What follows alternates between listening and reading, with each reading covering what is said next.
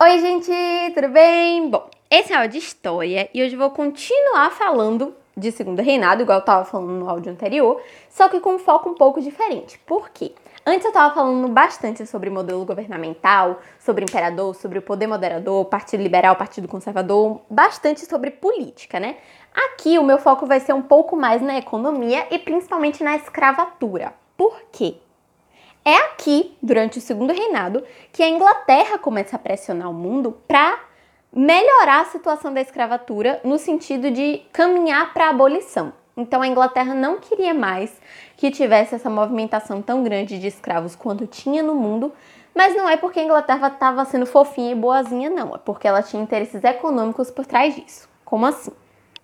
A Inglaterra sempre foi muito ativa no mercado internacional, certo? Ela vendia bastante, ela produzia bastante, tanto que a Revolução Industrial começou na Inglaterra, e ela tinha bastante coisa para vender, bastante produto industrializado para vender. Só que ela não tinha mercado consumidor suficiente, não tinha tanta gente comprando as coisas dela. Por quê? Quem tinha dinheiro, principalmente aqui no Brasil, não se preocupava em comprar os produtos que a Inglaterra vendia, se preocupava muito mais em comprar escravos para poder produzir as coisas, certo? Então, as pessoas que tinham dinheiro não gastavam comprando coisas, né, produtos industrializados, gastavam comprando escravos. E isso, lógico, diminuía o mercado consumidor da Inglaterra. E aí, o que, que, o que, que ela decidiu fazer para mudar essa realidade? Primeiro, ela criou a Lei Bill Aberdeen. A Bill Aberdeen definia que a esquadra britânica, né, a Marinha Britânica, podia prender e punir qualquer navio de tráfico negreiro que tivesse lá no Atlântico Sul. Achou um navio de tráfico negreiro? A Inglaterra pode fazer o que quiser com ele, certo? Essa era a lei que o parlamento inglês aprovou. Só isso já botava uma pressão legal em cima de todo mundo, né? Porque ninguém queria perder muito dinheiro por causa dessas apreensões. O Brasil, nessa época, chegou até a formular algumas leis para atender essas pressões que a Inglaterra estava fazendo, mas não satisfez muito, não, não foi muito para lugar nenhum. A Marinha Inglesa começou a ameaçar que ia bloquear os portos brasileiros se não proibisse o tráfico negreiro. E isso foi aumentando, aumentando, aumentando, reclamando, reclamando, reclamando, até que o Brasil criou a Lei Eusébio de Queiroz, que foi uma lei lá em 1850, que proibiu definitivamente o tráfico de escravizados para o Brasil. Então agora não pode mais ter tráfico negreiro no Brasil. E quando eu digo que não pode, não pode mesmo, certo? Essa lei punia diretamente todo mundo, tanto autoridade quanto pessoas normais, que fossem ligadas ao tráfico de escravizados. Então, viu que estava acontecendo tráfico, vai punir todo mundo que está envolvido no negócio. Quando isso foi estabelecido, lógico que o povo, né, as autoridades, a população começou a se preocupar. Por quê? Primeiro, como é que ia rolar o abastecimento, já que tinha menos escravos disponíveis, né? Como é que eles iam produzir as coisas que as pessoas precisavam para sobreviver? E segundo, como é que ia ficar o preço de mão de obra escravizada? Porque agora que não tem tráfico, ia ficar muito mais caro, ia ficar muito mais difícil de você conseguir escravo. Então as pessoas estavam muito preocupadas com isso também. Para poder resolver um pouco isso, o governo fez a Lei de Terras, que estabeleceu que as terras devolutas só podem ser obtidas por meio de títulos e compra e não mais por posse ou doação. Calma que eu vou explicar. Isso quer dizer que ninguém pode mais chegar em uma terra e tomar posse daquela terra, então invadir, pegar e agora é meu, e nem pode doar uma terra para ninguém. Você não pode chegar em alguém e dar uma terra na mão da pessoa para a pessoa transformar em propriedade dela, certo? Agora você só vai ter uma terra ou por meio de títulos, ou se você chegar lá e você comprar essa terra. Então só isso já tirou uma galera da jogada, né? Porque tinha muita gente que conseguia terras principalmente pela posse. Você chegava lá, tomava posse e a terra era sua. Então isso já preocupou bastante, já afunilou bastante as pessoas que podiam comprar terras, principalmente os negros que foram libertos, né? Os negros que estavam libertos não tinham dinheiro para comprar uma terra. Então eles iam continuar como mão de obra, mesmo eles sendo livres, né? Mesmo eles não sendo mais escravizados no papel, eles iam continuar sendo mão de obra, porque eles não tinham como virar proprietários de terra de verdade. Metade do problema dos fazendeiros já estava resolvido. Só que tinha um outro ponto que também incomodava bastante os grandes donos de terra, que eram os imigrantes. Por quê? Quando a mão de obra escravizada aqui no Brasil ficou escassa, quando diminuiu a quantidade de escravo disponível, os imigrantes começaram a vir para cá em massa. Então veio uma galera para cá para poder comprar terra e poder ser essa mão de obra. Então eles queriam trabalhar aqui para substituir essa mão de obra. E aí, para poder resolver esse problema também, a Lei de Terras estabeleceu que nenhum imigrante pode comprar propriedade aqui no Brasil, a menos que já esteja morando aqui há três anos. Então você chega, você tem que ficar no Brasil três anos trabalhando até você poder comprar uma propriedade, isso se você tiver dinheiro para tal.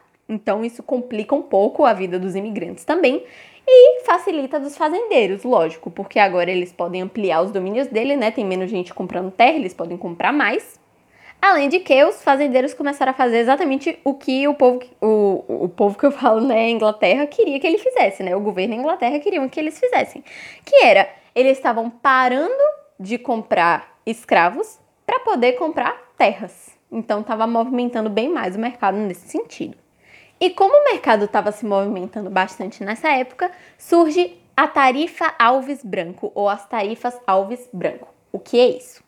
Existe um negócio chamado tarifa alfandegária. Quando você vai passar um produto, enfim, qualquer coisa que tenha relação com a economia, com o mercado de um país para outro, de uma região para outra, vai ter uma porcentagem de impostos, por assim dizer, em cima daquele produto, certo? Que são as tarifas alfandegárias.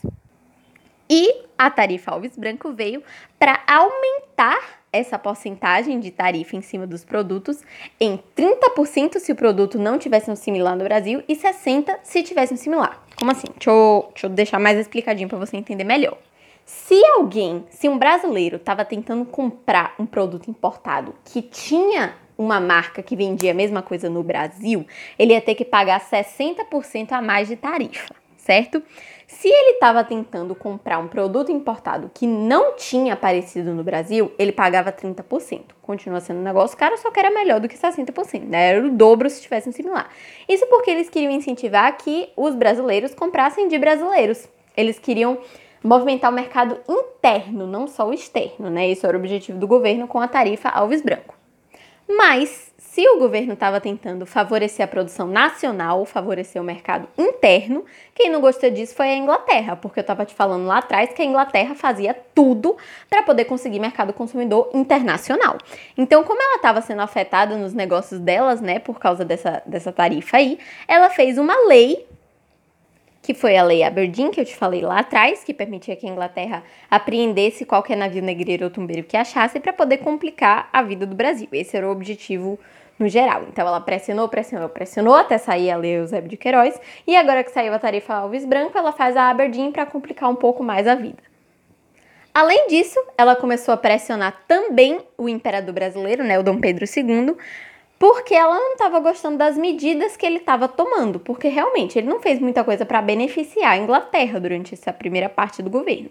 E aí ela pressionou, pressionou, pressionou, tanto que o que, que ele fez? Aquilo que eu te expliquei que ele ia fazer bastante no áudio anterior, ele destituiu o gabinete de liberais que estava no poder, certo?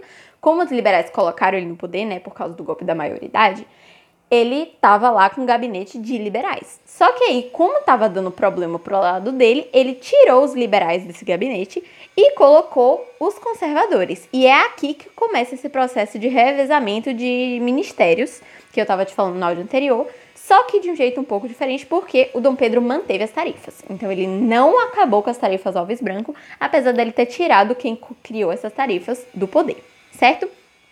É basicamente isso. No próximo áudio eu vou começar falando de Revolução Praieira, certo? Que é uma revolta armada de caráter bem republicano, que é uma coisa que eu também estava falando sobre no áudio passado, tá tudo bem conectado, e que foi uma revolta criada pelos liberais contra o sistema político que estava lá no Império, porque eles saíram do poder. Né? Então não era o que eles queriam, e aí eles se revoltaram por meio da Revolução Praieira, mas isso é uma história para o próximo áudio, tá bom? Um beijo, tchau!